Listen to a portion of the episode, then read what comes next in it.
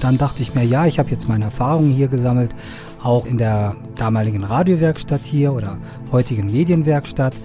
Bin eigentlich fit genug als Trainer bzw. auch als Tontechniker und gehe die Sache mal an.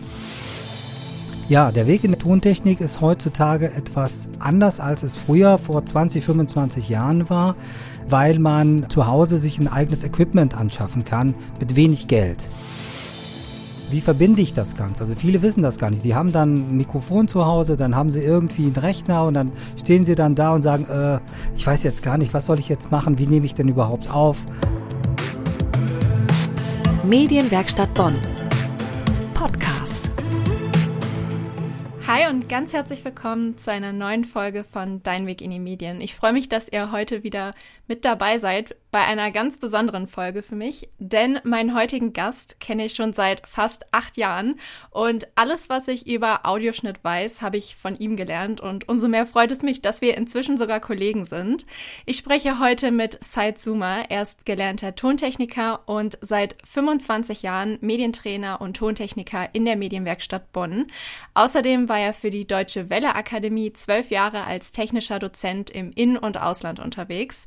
Ich spreche mit ihm heute über seine ersten Schritte als Tontechniker, über seine Arbeit bei der Deutschen Welle Akademie und natürlich über die Medienwerkstatt hier in Bonn. Und bleibt auch unbedingt bis zum Ende dran, denn da gibt's wie immer ein Freundschaftscode für unseren Workshop. Ja, hallo Said. Ich freue mich sehr, dass du heute bei mir im Podcast bist. Ja, hallo Kira, ich bin schon richtig aufgeregt.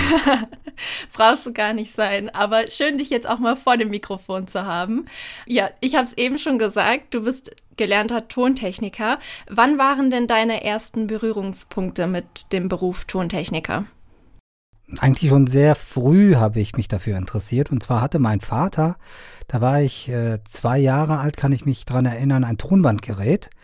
Und äh, da hatte er auch ein Mikrofon und das hat mich so fasziniert, also mit diesem Mikrofon und diesem Tonbandgerät zu hantieren. Und äh, da habe ich meine ersten Aufnahmen gemacht. Das waren natürlich irgendwelche Gesangsaufnahmen und äh, ja, was ich da eingesprochen habe. Aber ich fand das schon sehr faszinierend, was man mit einem Mikrofon und einem Tonbandgerät machen kann. Und wann hast du dann für dich gemerkt, dass das dein Traumberuf ist und was hast du dann als erste Schritte unternommen? Ähm, das war so in der Schulzeit, Pubertät, sage ich jetzt mal, 13, 14 Jahre. Da habe ich mich auch sehr für Musik interessiert. Und ähm, Musik und Tontechnik, die liegen ja nah beieinander. Mich hat es dann halt auch interessiert, äh, wie nehme ich diese Musik auf, äh, wie entsteht die. Und ähm, ich habe dann hier in Deutschland, ich war vorher noch ähm, bis zu meinem 13. Lebensjahr in Afghanistan, äh, habe ich dann versucht, äh, ja, so, so kleines eigenes Equipment mir anzuschaffen mit Mikrofon und ähm, einem Kassettenrekorder, äh, wo man dann halt auch kleine Aufnahmen machen kann. Und so fing das eigentlich an, so in der Jugendzeit. Mhm. Dann hast du dann die Schule beendet und hast dann eine Ausbildung gemacht oder wie ging es dann weiter? Ja, also diesen klassischen Weg bin ich gar nicht gegangen, sondern ich habe dann ähm, ganz brav mein Abitur gemacht und nach dem Abitur habe ich eigentlich was ganz anderes studiert und zwar erstmal Musikwissenschaften und danach dann Übersetzungswesen, die Sprachen Arabisch und Persisch. Nebenbei habe ich dann aber Praktikas gemacht in Tonstudios, natürlich äh, umsonst.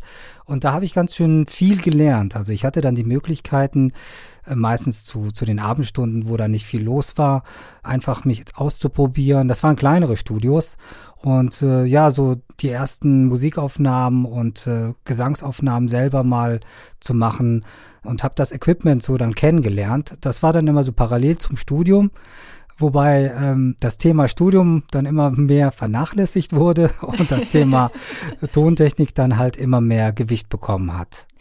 Du hast dann zwölf Jahre für die Deutsche Welle Akademie gearbeitet, hier in Bonn.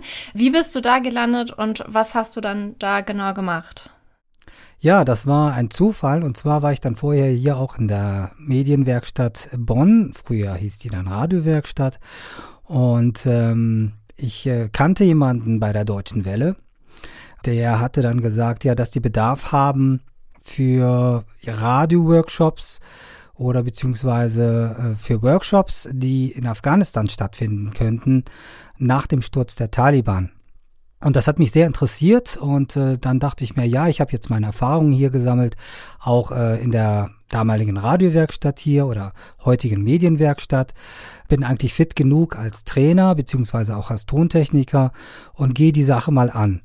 Dann war ich in Afghanistan, das war 2002, also kurz nach dem Sturz der Taliban und hatte meinen ersten Workshop dort. Ähm, das hat wahnsinnig viel Spaß gemacht, den äh, Journalisten und Journalistinnen dort einfach mal ähm, ja das technische Know-how, was ich hatte, um Beiträge zu produzieren oder um mal eine Sendung zu produzieren, beizubringen. Und äh, so ging das dann immer weiter. Also von Afghanistan äh, habe ich dann auch, also es blieb dann nicht nur bei Afghanistan, sondern ich war auch in Syrien, ich war in Pakistan, ich war in Russland ich war in Saudi-Arabien. das ging dann immer so weiter. Da bist du ja schon ziemlich gut um die Welt gekommen. Gibt es denn auch ein Erlebnis, das dir da in dem Zusammenhang besonders in Erinnerung geblieben ist? Ähm, ja, also was ein sehr, sehr schönes Erlebnis war, war eigentlich mein erster Workshop in Afghanistan. Das war ein Frauenworkshop oder ein, ein Workshop mit Frauen, die äh, zuerst total zurückhaltend waren und die hatten halt äh, fünf Jahre lang das Terrorregime der Taliban miterlebt, wo, wo sie gar nichts machen konnten. Und in dem Moment, wo sie dann halt wirklich am Computer saßen und die ersten Schnitte gemacht haben und so zaghaft versucht haben, mit der Maus was zu, zu, zu, zu schneiden oder die, ähm, ja, ich hatte Equipment mitgebracht ähm, aus, aus Deutschland hier und dann halt an den Reglern zu schieben. Die haben, die haben so viel äh, Spaß daran gehabt und die waren am Ende dann immer so, ja, vertieft, dass sie manchmal so meine Hand weggeklatscht haben, wenn ich dann versucht habe, was zu korrigieren. Ja, das war ein schönes Erlebnis. Du hast ja nicht nur als technischer Dozent oder als Medientrainer gearbeitet, sondern du hattest ja auch mehrere Jahre dein eigenes Tonstudio in Düsseldorf, oder? Ganz genau. Ich hatte ein eigenes Tonstudio in Düsseldorf und in diesem Tonstudio habe ich äh, hauptsächlich äh, Musikproduktionen gemacht, äh, Musikaufnahmen, ja, Endabmischung, alles was dazugehört hat. Äh, also jetzt keine CD-Vervielfältigung, sondern wirklich mit Musikern zusammengearbeitet, mit Künstlern. Und ähm, ja, das Besondere hierbei war, dass ich äh, ja mein Tonstudio so einrichten konnte, wie ich mir das gewünscht habe, natürlich in dem Budget, was ich mir leisten konnte.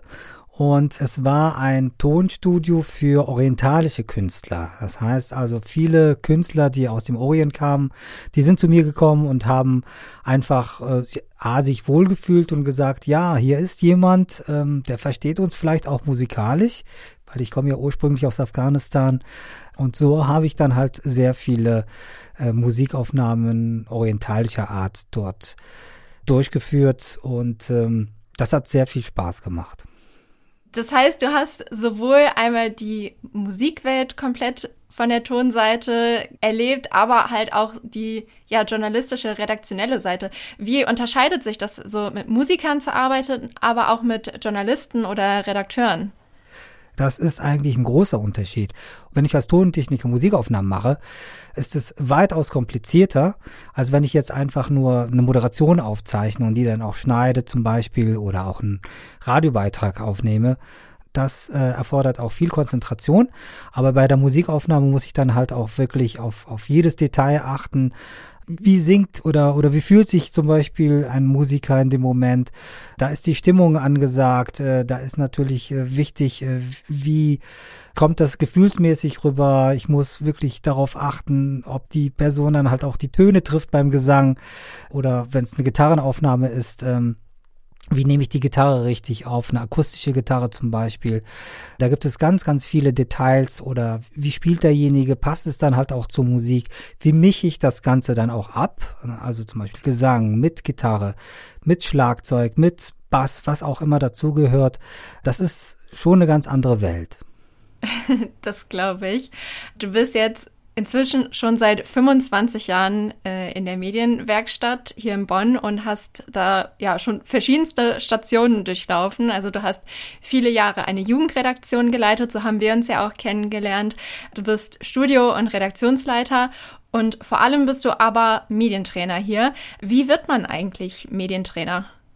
Das war auch zufällig. Also ich hatte, ähm, als ich angefangen habe hier in der Medienwerkstatt oder damaligen Radiowerkstatt habe ich eine Schülergruppe betreut und äh, die fanden das so toll, dass sie gesagt haben, können wir da nicht irgendwie hier Radio machen oder oder können wir irgendwie Sendungen produzieren? Und dann habe ich gesagt, ja, warum nicht? Und äh, so fing das dann an mit den ersten Schulprojekten. Äh, die musste ich dann halt auch wirklich äh, organisieren, beziehungsweise auch ein Konzept erstellen äh, für die Zeit, bis dann halt auch eine Sendung entstanden ist. Und so habe ich mich dann so, so langsam entwickelt, auch als oder parallel zum Tontechniker als Trainer. Der Schwerpunkt war aber halt immer die Radioarbeit, die Tontechnik ja, und irgendwann mal ist dann halt auch daraus eine Jugendredaktion entstanden, weil einige dann gesagt haben, ja, das ist ja so interessant, wir würden das dann halt auch gerne regelmäßig machen. Darüber hinaus äh, habe ich natürlich auch äh, unsere Redaktion, unsere Erwachsenenredaktion im Blick gehabt und äh, die dann auch parallel geschult, äh, sei es zum Beispiel jetzt äh, unser Schnittprogramm hier. Damals hieß das Cutmaster, heute heißt das Trackcaster. Dann gab es dann halt auch die Anfragen Richtung Hörspiel. Und das ist auch so ein Schwerpunkt, was ich halt auch immer noch verfolge. Das heißt also, ähm, parallel zu ja, den Workshops hier, zum Beispiel auch Podcast, gebe ich halt auch Hörspielworkshops. Du hast ja als Medientrainer, hast du ja, ja mit vielen verschiedenen Menschen Kontakt. Welche Eigenschaften würdest du sagen, sind als Medientrainer so besonders wichtig? Es ist auf jeden Fall sehr wichtig, dass man nicht unbedingt was voraussetzt. Also wenn ich jemanden habe, der, das war ja bei dir nicht äh, ganz anders der Fall, ne? Du hast ja hier auch einen Radio-Workshop bei uns gemacht und äh, dass man einfach wenn man einen Einsteiger-Workshop hat, dann wirklich nichts voraussetzt, dass man sagt, hier ist das Interesse da, aber ähm, ich zeige einfach mal, wie das Ganze funktioniert und dann peu à peu, schrittweise dann auch mit viel Geduld, ja, den Teilnehmern, den Teilnehmerinnen einfach zeigt, wie Radiomachen zum Beispiel funktioniert oder andere Workshops, die wir hier anbieten. Viel Geduld, Aufmerksamkeit und ähm, ja auch Spaß an der Sache zu haben. Okay. Welche drei Tipps würdest du denn ja jungen Leuten mit auf den Weg geben wollen, die selber überlegen, den Weg in die Tontechnik zu gehen? Ja, der Weg in der Tontechnik ist heutzutage etwas anders, als es früher vor 20, 25 Jahren war, weil man zu Hause sich ein eigenes Equipment anschaffen kann mit wenig Geld. Und das ist genauso wie bei dir, ne? Du hast ja dein Mikrofon, dein USB-Mikrofon, du hast die Möglichkeit, mit einem Laptop schon, schon viel zu erreichen, einen Podcast zu produzieren.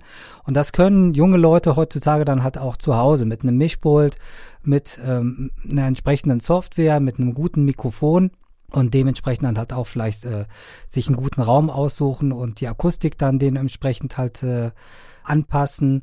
Wenn man wirklich in die Tontechnik möchte, gibt es zwei Wege. Der erste Weg wäre dann wirklich, dass man dann halt äh, versucht, das über Praktikas zu machen in Studios.